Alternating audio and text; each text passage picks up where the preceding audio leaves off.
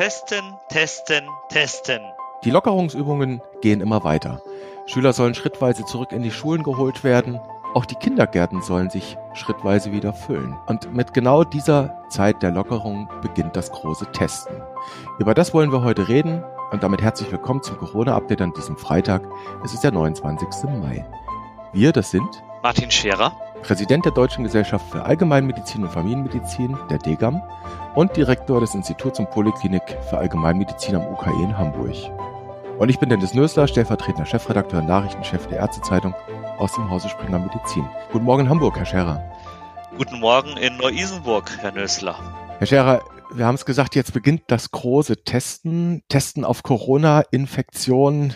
Ja, denn wenn alle Schulen und Kitas jetzt wieder öffnen, schrittweise jedenfalls, dann könnten sich auch ganz rasch wieder neue SARS-2-Coronavirus-Cluster bilden. Betonung liegt hier auf könnten, schlicht, wir wissen es nicht. Und im Hintergrund vor dieser ja, Befürchtung steht immer diese Drohgebärde einer möglichen zweiten Welle, vor allem so mit Blick auch auf Herbst. Worum es jetzt am Ende natürlich gehen muss, ist Infektionsherde früh erkennen um rasch eingreifen zu können, damit wir eben genau diese zweite Welle nicht bekommen. Und das alles auch noch vor dem Hintergrund des Wissens, dass rund die Hälfte aller Übertragungen ja in den Tagen vor den ersten Symptomen einer infizierten Person stattfindet. Uns geht es also heute ums Lockern, ums Testen, ums Erkennen.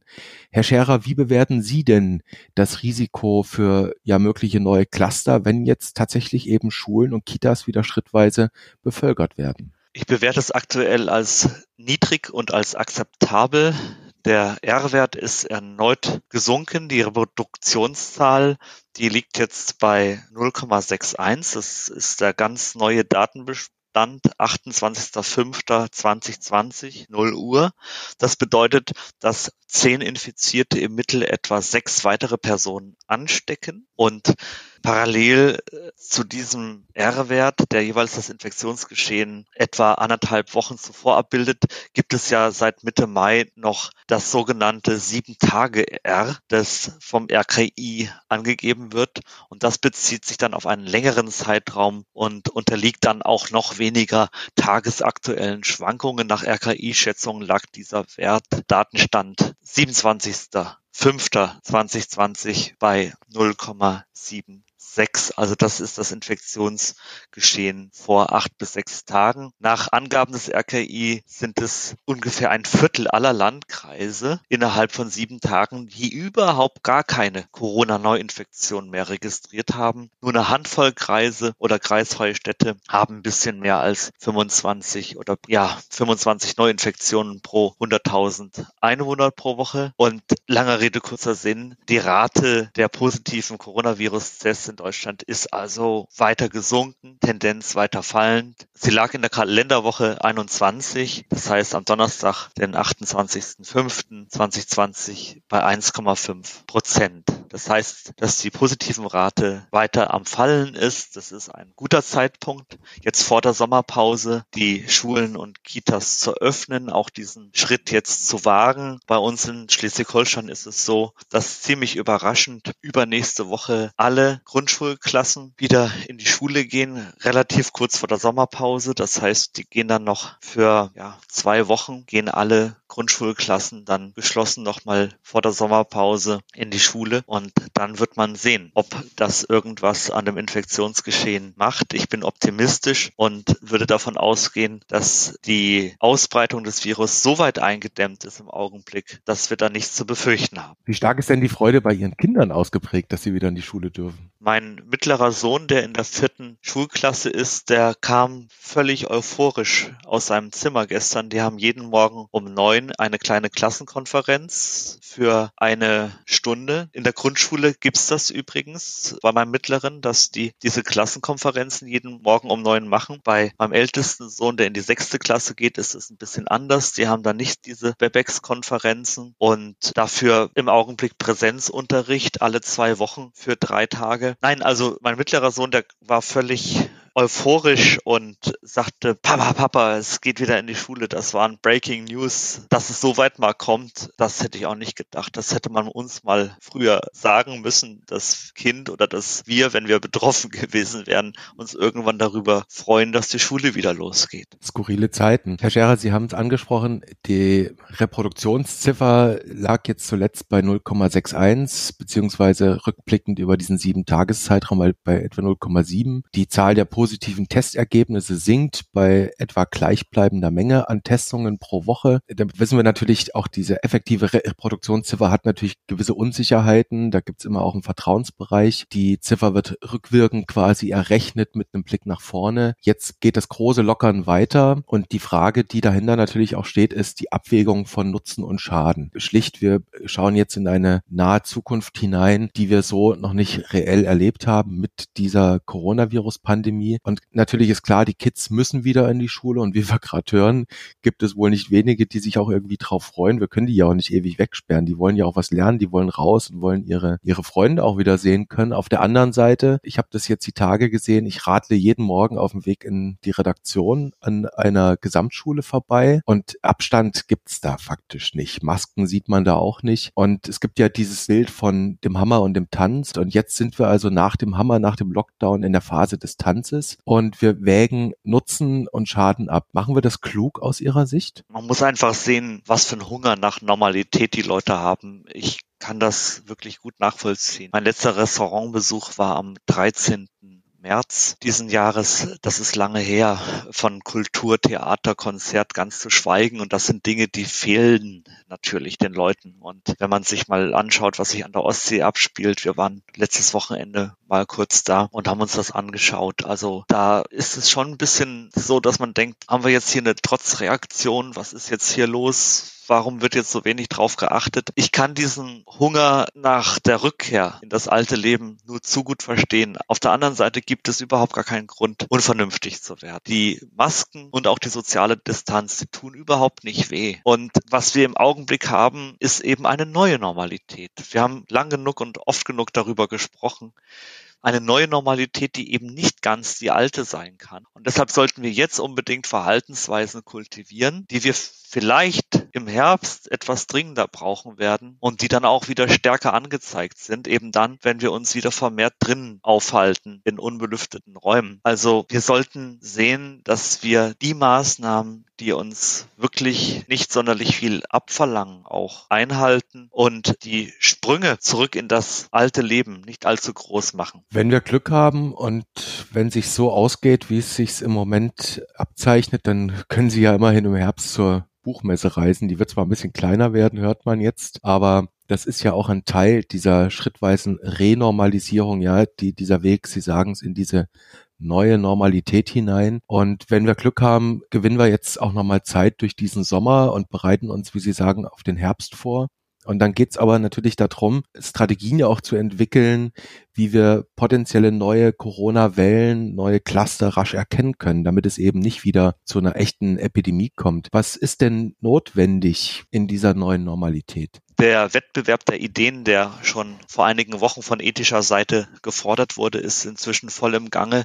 Es gibt da unterschiedliche Ansätze. Auch hier sind die Dinge weder schwarz noch weiß. Zum Beispiel gibt es einen Bericht aus der Bayerischen Staatskanzlei auf www.bayern.de, dass in Bayern beispielsweise alle Personen künftig kostenlos auf SARS-CoV-2 getestet werden dürfen. Haben wir in den Show Notes drin, vermute ich, Herr Nössler. Natürlich, das machen wir in jedem Fall. Und dann www.deutschlandfunk.de ein Bericht darüber, dass Frau Giffey, die Bundesfamilienministerin, die Einrichtung eines bundesweiten Registers zum Corona-Infektgeschehen in Kindertageseinrichtungen angekündigt hat. Und last not least das Papier zwischen ZI und DGAM. ZI, Zentralinstitut für die kassenärztliche Versorgung in Deutschland. DGAM ist, glaube ich, klar, worum es sich hier handelt. Deutsche Gesellschaft für Allgemeinmedizin und Familienmedizin. Und in diesem Papier haben wir eine systematische systematische Testung der Bevölkerung angeregt für Gesundheitsberufe und für vulnerable Gruppen keine Massentestung. Also Sie, Sie haben schon gesagt, es soll darum gehen, dass wir jetzt systematisch testen. Das ist das Konzept von Frau Giffey, dass die Kitas wachsam sein sollen. Das geht dann sogar so weit, dass wenn da irgendeine Infektion vermutet wird, dass dann das RKI mit mobilen Teams da reingeht und testet in Bayern. Diese Möglichkeit, sich kostenlos testen zu lassen, betrifft alle, die in jedem Fall mal im Gesundheitswesen arbeiten, in Gemeinschaftseinrichtungen. Ähm, auch die systematischen Testungen, die Sie aus dem Papier von ZI und Degam da zitiert haben, zielen auch darauf ab, dass man das früher kennt. Und jetzt hat natürlich auch noch der Gesundheitsminister Jens Spahn das Ganze beflügelt, indem er einen Entwurf für eine Rechtsverordnung vorgelegt hat, wonach die, diese Testungen künftig von der GKV bezahlt werden sollen. Und zwar für alle Bürger, ob sie jetzt in der GKV versichert sind oder nicht. Das spricht im Prinzip alles für ein Ausweiten dieser Tests systematisch im besten Fall. Es gibt sogar einen neuen Diagnoseschlüssel aus der ICD-10, der dann für solche Untersuchungen eingesetzt werden soll, speziell für Personen, die dann negatives Testergebnis haben, U990. So, und jetzt ist die Frage, wie kann man, Sie haben es schon gesagt, bitte nicht unsystematisch testen, sondern klug testen. Was wäre denn eine kluge Teststrategie, Herr Scherer? Wie könnte die aussehen? Ein Kernbestandteil einer solchen Teststrategie wäre, dass neu entstehende Infektionscluster schnell gefunden und isoliert werden. Und das ist ja der Weg, den wir auch schon sehr früh versucht haben zu gehen, dass man eben das Pandemiegeschehen versucht zu kontrollieren, dass man Vulnerable schützt. Und dazu gehört es dann eben, diese Infektionscluster sehr früh zu identifizieren. Das wird natürlich zunehmend zunehmend erschwert durch einen hohen Anteil asymptomatischer oder präsymptomatischer Infektion. Im Hinblick auf die systematische Testung der Bevölkerung gelten nach wie vor die Kriterien des RKI und der DGAM-Leitlinie. Wir müssen die Gesundheitsberufe auch vermehrt in den Blick nehmen, dass wir sagen, da ist eigentlich die Stelle, und das wurde auch schon mehrfach zu Recht gefordert, wo die sogenannten Superspreader identifiziert werden müssen oder vermieden werden muss, dass eben jemand zu einem Super was später wird. Und für die schnellstmögliche Erkennung von akuten Infektionen steht eben immer noch nur in Anführungszeichen der Erregernachweis mittels PCR zur Verfügung. Auf den greifen wir dann zurück. Prioritär müssen ausreichende und zeitnahe Testungen zum einen für symptomatische Personen, die, ich habe es anfangs gesagt, die immer seltener werden zum Glück, und natürlich für Menschen in medizinischen Gesundheitsberufen sichergestellt werden. Und dann das Thema Kontaktperson, das brauchen wir hier, glaube ich, nicht mehr ansprechen, weil das Risiko doch relativ gering ist. Man muss allerdings dazu sagen, dass wir auch davon ausgegangen sind, vielleicht kommen wir dazu noch, als wir das Papier geschrieben haben, dass die Reproduktionszahl eher sich doch etwas stärker verändern wird, etwas negativer verändern würde nach Lockerung der Maßnahmen haben. Was vielleicht auch noch ein Thema ist, das sind die sogenannten Tracing-Apps. Also um die Kontaktperson gut erfassen zu können, kann eine solche Tracing-App nützlich sein. Man müsste dann sämtliche in der medizinischen und pflegerischen Versorgung tätigen Personen auch von Zeit zu Zeit testen. Wie oft möchte ich mich gar nicht festlegen. In unserem Papier mit dem ZI haben wir gesagt einmal wöchentlich, aber das Papier ist jetzt auch schon wieder einige Wochen alt. Hier könnte ein Pooling, ein sogenanntes Pooling, eine gute Variante sein, um dann auch die Testkapazitäten in ausreichender Zahl zur Verfügung zu stellen. Jetzt haben Sie gleich mehrere Möglichkeiten erörtert, die am Ende hilfreich sein könnten. Also einerseits mal diese Tracing-App, die nicht ganz unumstritten ist und auf der anderen Seite auch die Testung. Vielleicht sollten wir uns mit zu dem Thema Tracing-App vielleicht nochmal eine extra Episode vornehmen, weil das wird ja auf uns zukommen. Das wird ja auch Teil dieser neuen Normalität werden. Ich möchte nochmal zurückkommen zu dem Testen. Jetzt haben Sie schon gesagt, dieses ZI-Papier, das ist in einer Zeit entstanden vor den Lockerungsmaßnahmen, wo das Ganze noch sehr viel angespannter war hierzulande, wo man auch eigentlich befürchten musste, dass das Ganze etwas gravierender bleibt, als es im Moment vielleicht aussieht. Das muss man im Hinterkopf behalten. Mal generell zu der Testung. Sie haben gesagt, das immer noch valideste ist natürlich der Erregernachweis mittels PCR-Testung. Und dafür brauchen wir idealerweise ja einen Abstrich. Ähm, also Rachen oder Nase. Und so richtig angenehm ist das ja nicht. Und wenn ich mir jetzt überlege, das soll bei speziellen Berufsgruppen vielleicht, auch Risikogruppen regelmäßig gemacht werden. Herr Scherer, können Sie sich vorstellen, dass Sie wöchentlich da hinten am Rachen abgestrichen werden? Da gebe ich Ihnen völlig recht. Es gibt Schöneres, aber der Zweck heiligt vielleicht nicht immer die Mittel, aber in dem Fall muss man schon sagen, dass es hier um eine übergeordnete Zielsetzung geht. Und wenn Sie mich persönlich fragen, würde ich sagen, ja klar, dann muss ich da eben durch. Allerdings würde ich mich jetzt auch nicht darauf festlegen, dass das wöchentlich zu passieren hat. Ich glaube, wichtig ist, dass wir in unserer Beobachtung und in unserer Wachsamkeit flexibel bleiben und dass wir nicht immer wieder in die Versuchung verfallen, Konzepte für ganz Deutschland zu machen. Wir müssen da so eine gewisse regionale Elastizität haben. Sie haben es Elastizität genannt, man könnte es auch ja Agilität nennen, eine regionale Agilität, die auf verschiedene Besonderheiten eingehen kann. Und was man vielleicht an der Stelle nochmal sagen muss, diese Teststrategien, über die jetzt diskutiert wird, die jetzt auch per Verordnungen ermöglicht werden in den Ländern, auch auf Bundesseite, da reden wir natürlich nicht von Testpflichten, ne? also auch ein Test und Abstrich Österreich ist ja eine invasive Methode und jetzt die Leute verpflichten zu testen, das ist nirgends vorgesehen. Es geht hier primär erstmal um das Angebot, dass man sagt, wir machen dieses Angebot und es sollte dies, das und jenes machen. Sie haben jetzt eben ein Stichwort genannt, das Pooling. Vielleicht sollten wir dieses Pooling-Prinzip beim Testen nochmal ganz kurz erörtern, Herr Scherer, für jeden, dem das nicht so geläufig ist. Was ist das? Dabei wird das Probenmaterial von verschiedenen Personen zu einer Probe zusammengefasst, zu einem Pool. Und dieses Probenpool wird dann gemeinsam auf SARS-CoV-2 getestet. Das kann bei einer niedrigen Infektionsrate im Vergleich zum individuellen Testen Zeit sparen und auch Testen Testkapazitäten sparen. Wenn die Probe negativ ausfällt, muss man nichts mehr machen. Dann muss auch keine der in dem Pool erhaltenen Einzelproben gesondert überprüft werden. Bei einem positiven Ergebnis schaut es dann schon wieder anders aus. Dann müssen weitere Tests durchgeführt werden und dafür eignet sich dann je nach Szenario auch ein unterschiedliches Verfahren. Aber gerade jetzt, wo die Prävalenz so niedrig ist, die Vortestwahrscheinlichkeit relativ niedrig ist, die Wahrscheinlichkeit niedrig ist, dass da ein positives Poolsignal aufleuchtet, gerade da würde meines Erachtens eine solche Lösung Sinn machen. Machen wir mal ein ganz konkretes Beispiel. Nehmen wir mal eine Station im Krankenhaus, wo sich das Personal ärztliches, pflegerisches dann testen lässt regelmäßig, dann nehme man quasi alle diese Abstriche, sagen wir mal 50 Mitarbeiter und packt die in diesen Pool hinein und dann muss man eben nur einmal testen und nicht 50 Mal und wenn es negativ ist, hat man eine Menge Geld gespart und wenn es positiv ist, dann müsste man jede dieser 50 Proben nochmal einzeln nachtesten, aber bei der geringen Prävalenz und Sie haben es anfangs gesagt, wir haben im Moment 1,5 Prozent positive Labornachweise, würde man also eher Geld sparen und die Chance, dass man regelmäßig nachtesten muss, ist im Moment eher noch gering, korrekt? Richtig. Also beim, beim Pooling geht es am Ende auch darum, um Ressourcen, also schonend mit Testressourcen umzugehen. Am Ende heißt es auch einfach, die Kosten im Blick zu behalten. Jetzt will ich nochmal in das Papier eben von Degam und ZI hineinschauen immer mit der Vorsicht, dass wir wissen, wann es entstanden ist. Da gab es mal so eine ja, Beispielrechnung. Da wurde eben gesagt, wir, wir müssen eigentlich regelmäßig Leute im Gesundheitswesen testen,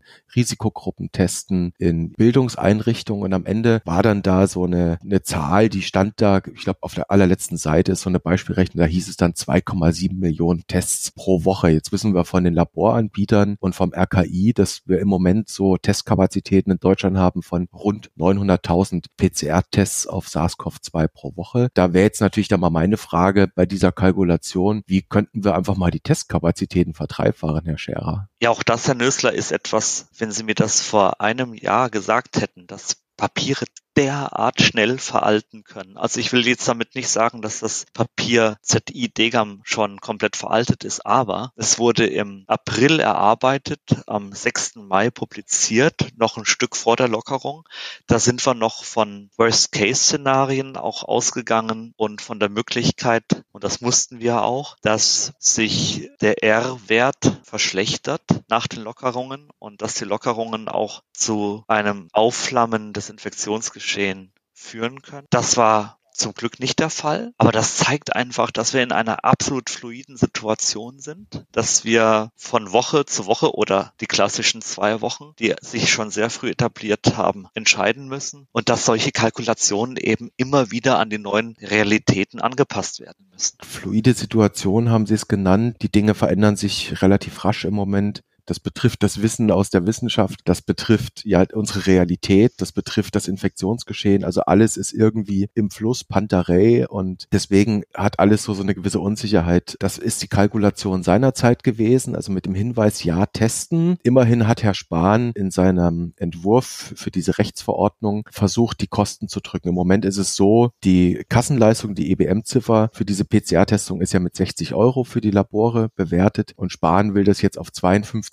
Euro drücken. Immerhin sparen wir 8 Euro, wird die Labore nicht ganz so freuen. Herr Scherer, lassen Sie uns vielleicht noch ein paar Alternativen in den Blick nehmen zu jetzt meinetwegen auch Reintestungen oder systematischen Testungen oder Pooling. Es gibt ja, das kennen wir aus Grippewellen, aus den Influenza-Saisons. Da wird ja auch getestet und geguckt, wie entwickelt sich ein Infektionsgeschehen. Und das ist ja Usus, das kennen wir. Und da wird epidemiologisch ja mit Sentinels gearbeitet, Sentinel-Praxen, die da teilnehmen, um so ein bisschen das Geschehen in den Regionen zu ermitteln. Wäre so eine Sentinel-Testung in der jetzigen Situation denkbar beispielsweise in medizinischen Einrichtungen, vielleicht auch bei Schulen oder Kitas. Ich meine, eins jetzt mal mit Blick auf die Kitas scheint ja fast schon gesichert zu sein, zumindest liest man das immer wieder in Veröffentlichungen, dass Kinder ja nur selten symptomatisch sind. Das heißt, bei denen kriegt man erstmal gar nicht mit ob die infiziert sind. Das kann man gar nicht erkennen. Schaue ich nochmal in die Schulen oder in die Kitas, wäre es da nicht zum Beispiel denkbar, dass man Erzieher oder Lehrer als Sentinel-Person hernimmt und sagt, bei denen erkenne ich eher, dass da ein Infektionsgeschehen stattfindet.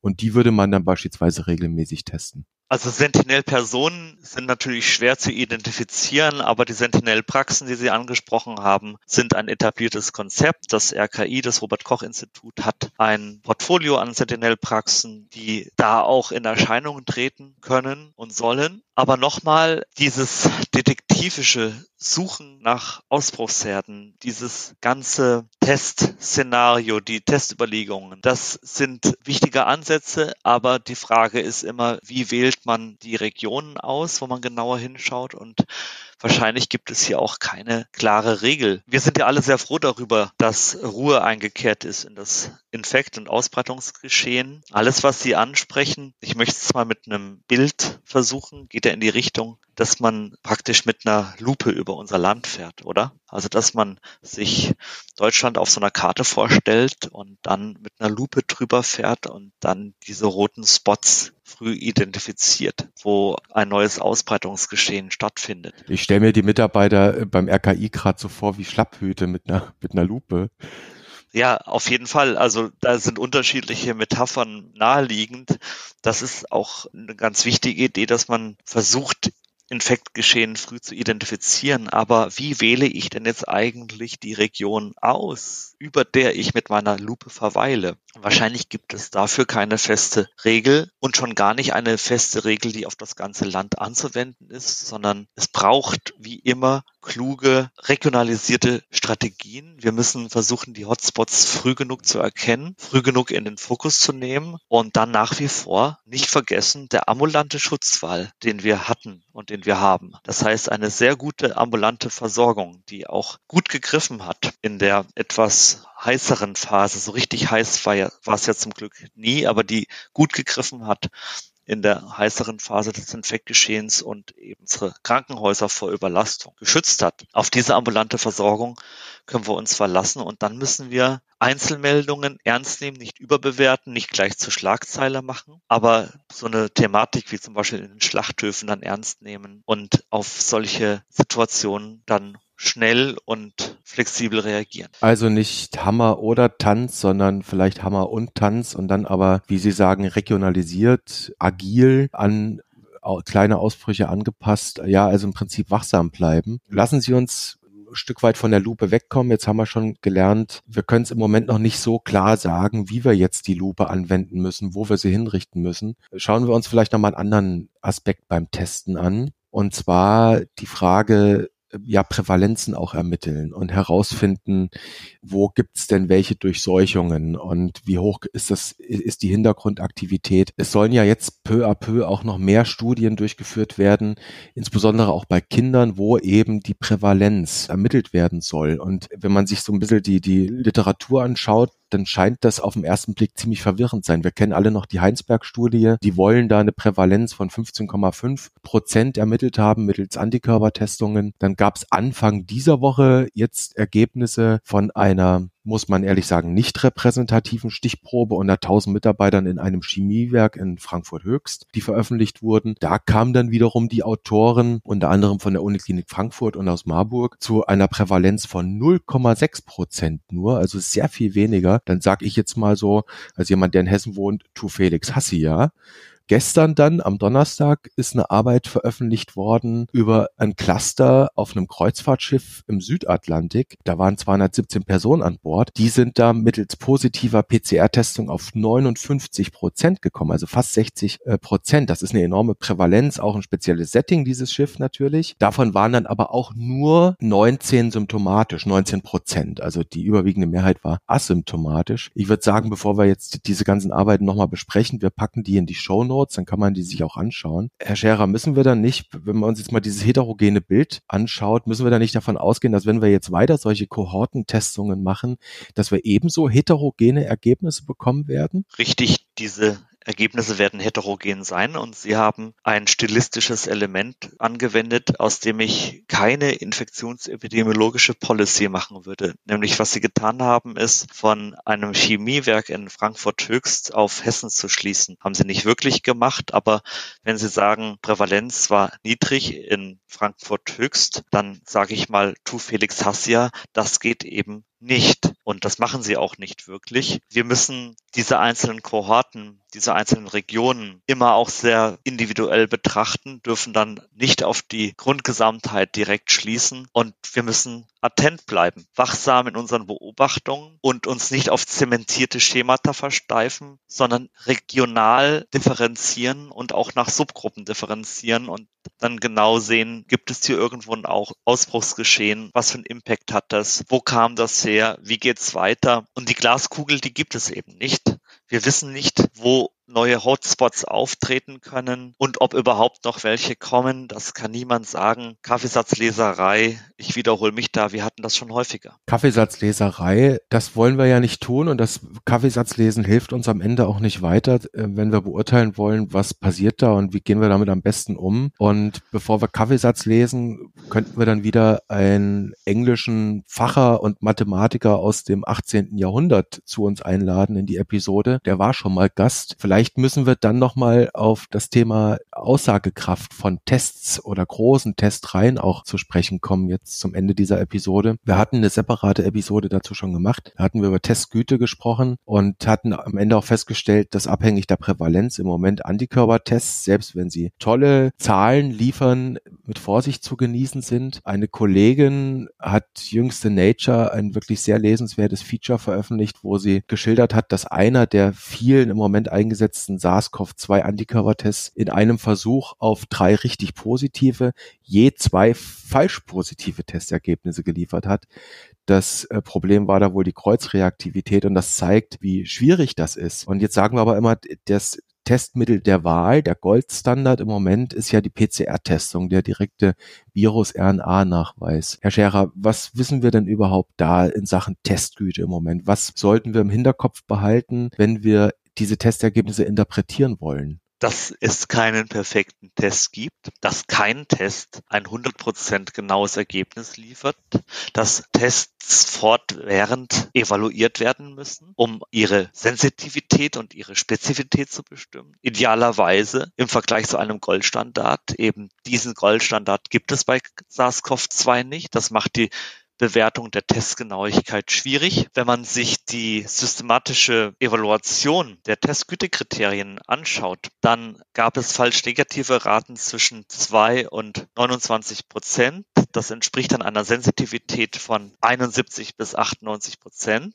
Und ein weiterer wichtiger Aspekt ist die Genauigkeit von viralen RNA-Tupfern in der klinischen Praxis, das heißt die Probenentnahme. Da gab es auch eine Studie zu, die gezeigt hat, wie doch die Sensitivität der PCR-Tests je nach Entnahmeort variiert. 93 Prozent für die bronchoalveoläre Lavage, 72 Prozent für Sputum, 93 Prozent für Nasentupfer und 32 Prozent für Rachenabstriche. Auch solche Zahlen sind sehr mit Vorsicht zu genießen, weil wir wissen, dass zu unterschiedlichen Zeitpunkten des Infektgeschehens der Virusnachweis unterschiedlich gut an unterschiedlichen Stellen erbracht werden kann. Am Anfang eher im Rachenraum, später dann im bronchoalveolären Bereich. Was Ärztinnen und Ärzte wissen müssen, um ein Testergebnis zu verstehen, ist im Wesentlichen, dass Sensitivität und Spezifität zentrale Begriffe sind, mit denen man nicht nur Studierende quält, sondern wir müssen uns diese Begriffe immer wieder vergegenwärtigen. Die Sensitivität ist der Anteil der Patienten mit einer Krankheit,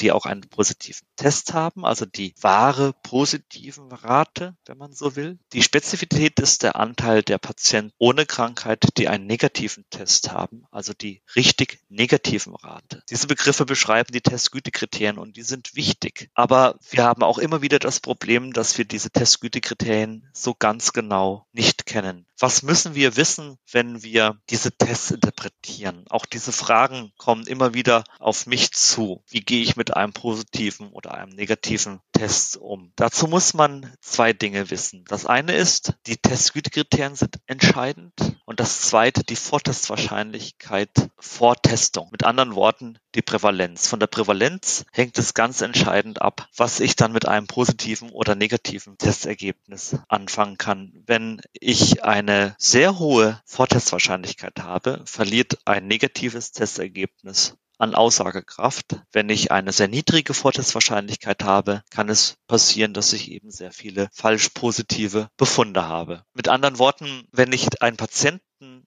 sehe, der stark verdächtige Symptome hat und ein negatives Testergebnis, dann sollte ich dieses negative Testergebnis nicht nehmen, um Covid-19 auszuschließen. Und ein positives Testergebnis hat dann bei entsprechender Symptomatik auch deutlich mehr Aussagekraft als ein negatives. Mit anderen Worten, während im klinischen Kontext also positive Tests nützlich sein können, müssen negative Tests mit Vorsicht interpretiert werden. Das hat auf jeden Fall Auswirkungen auf Kliniker, die die Tests interpretieren, auch auf politische Entscheidungsträger. Und daher sollten Ärztinnen und Ärzte sicherstellen, dass die Patientinnen und Patienten über die Einschränkung der Tests auch gut beraten werden. Und deshalb, um das Beispiel nochmal zu sagen, wäre es bei einem Patienten mit einem negativen Test, der dennoch starke Symptome von Covid-19 aufweist, doch anzuraten, ihm die Selbstisolation nahezulegen. Was wir in jedem Fall im Hinterkopf behalten müssen, im Moment, das kann sich ja alles ändern, wenn große Evaluationsstudien vielleicht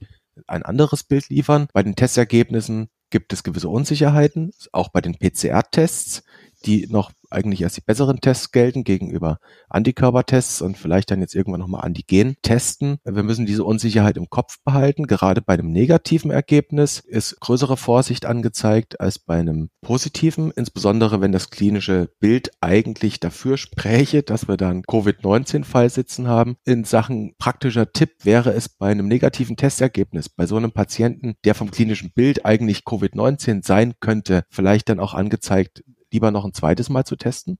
Ja, das wäre auf jeden Fall zu erwägen. Allerdings muss man auch sagen, dass noch niemand gesund getestet wurde. Die Frage ist immer, wie wir mit sowas umgehen. Im Zweifel die Selbstisolation. Es gibt auch Fälle, wo wir über längere Zeitraum positive Tests haben. Die muss man sich dann nochmal genauer anschauen. Aber was mir wichtig ist, ist, dass bei allem Betonen der Tests und bei allem sich kaprizieren auf diese Form der Diagnostik doch die Maßnahmen entscheidend sind. Wir werden aufgrund der falsch positiven Rate, die immer da ist, werden wir nie zu 100 Prozent nur negative Tests haben. Das heißt, wir haben einen Bodensatz an positiven Tests. Selbst wenn die Epidemie irgendwann mal weg sein wird, werden wir eine testbedingte Erhaltungsmenge haben von positiven Testresultaten. Das darf man nicht vergessen. Und deshalb ist es viel wichtiger, was wir machen, dass wir eben im Alltag nicht in Sorglosigkeit verfallen, dass wir die Gefahr und das Risiko, das es doch gibt, im Hinterkopf behalten und die Maßnahmen, die wirklich nicht wehtun, auch einfach mal umsetzen. Und deshalb möchte ich doch nochmal auch an alle Kolleginnen und Kollegen appellieren, dass wir bei aller notwendigen Entängstigung und bei aller notwendigen Rückkehr auch wieder zur Normalität in der Versorgung, auch wieder zur Konzentration Reaktion auf das, was vor Covid-19 in der Versorgung wichtig war und immer noch wichtig ist, dass wir einfach en passant die Maßnahmen machen, die nicht wehtun und die Patientinnen und Patienten dazu ermutigen, ein selbiges zu tun. Also es ist noch niemand gesund getestet worden, sagen Sie, und Tests sind auch nur ein Teil dessen, was wir tun sollten, was wir im Blick behalten sollten. Es geht am Ende auch um die Maßnahmen, nämlich das, was wir jetzt aktiv tun können. Und dazu gehört eben auch dieser Umgang mit der neuen Normalität und das, was Ihre Kollegen betrifft, auch wieder den Fokus zu weiten auf die Dinge vor Corona und dennoch im Blick zu behalten, was man jetzt tun könnte, damit es eben nicht zu dem nächsten Hammer, zu der zweiten Welle kommt. Herr Scherer, das war jetzt mal unsere Episode zum Testen in dieser Zeit der Lockerungsübungen, der Lockerungen. Und Sie wissen, dass wir uns jetzt an der Stelle befinden, wo ich Sie wieder fragen möchte, ob Sie es mit einem Cliffhanger versuchen wollen. Es ist ja bekannt, dass ich mich seit vielen Jahren mit medizinischen Leitlinien befasse. Wenn ich einen Vortrag ankündige zum Thema Leitlinien, ist er meistens leer oder nicht so gut besucht. Wenn wir aber in der Vorankündigung Leitlinien mit D schreiben, also ein, eine gewisse Holzhammer-Semantik, möchte ich mal sagen, als Wortspiel, dann ist der Vortragssaal meistens voll. Also Leitlinien mit D, Leitlinien mit T, wie auch immer. Die Frage ist, wie sich in Corona-Zeiten die Qualität solcher Leitlinien oder Leitlinien verhält. Also Herr Scherer, wir hatten uns natürlich vorgenommen, den Holzhammer hier nicht zu bedienen in diesem Podcast und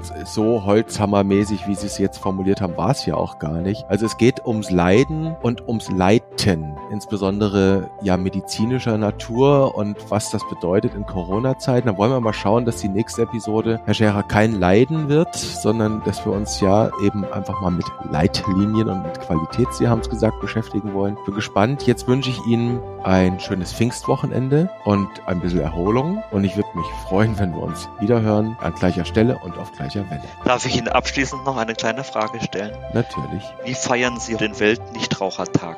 Vielleicht mit einer guten Zigarre? Dann in diesem Sinne schöne Pfingsten auch den Zuhörerinnen und Zuhörern und bis zum nächsten Mal.